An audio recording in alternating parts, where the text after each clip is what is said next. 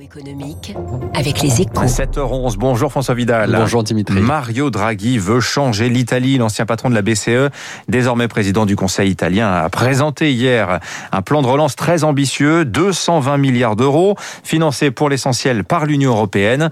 Euh, François, ce plan sans précédent, selon vous, c'est la dernière chance pour l'Italie. hein? Oui Dimitri, hein, parce que ça fait bien longtemps maintenant que l'économie italienne ne ressemble plus à l'image qu'on s'en fait de ce côté-ci des Alpes. hein. Si le pays est toujours coupé en deux, avec euh, d'un côté un nord dynamique et de l'autre un sud à- la traîne, les atouts de l'un ne suffisent plus à compenser le retard de l'autre. Résultat, la croissance y est anémique, la productivité en chute libre et les investissements insuffisants. Et comme cela dure depuis près de 20 ans, la richesse par habitant y est aujourd'hui plus faible qu'à la fin des années 90, ce qui est loin d'être le cas de la France, par exemple.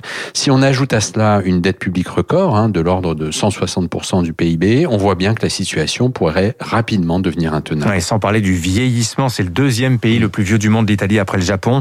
François, si je vous comprends bien, les ennuis de l'Italie ont commencé avec la création de l'euro? Oui, c'est un peu ça. hein. Le miracle italien, mélange d'entrepreneuriat, de très forte expertise sectorielle et de compétitivité soutenue par la dévaluation régulière de la lire, s'est brisé sur le mur de la monnaie unique. Et comme dans le même temps, aucune réforme de grande ampleur n'a été entreprise pour re- résoudre les faiblesses structurelles du pays, l'Italie s'est enfoncée dans une crise sans fin que la pandémie est venue aggraver.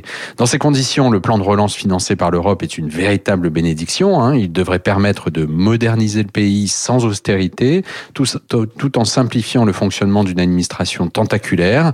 Pour autant, bien sûr, que sa mise en œuvre soit réussie. Mario Draghi s'en est porté garant. L'Italie, mais aussi l'Europe dans son ensemble, ont intérêt à ce qu'il soit en mesure de tenir parole. Et oui, c'est la troisième économie de la zone euro, faut-il le rappeler, l'Italie. Merci François Vidal des Échos. Il est 7h14. C'est l'heure de-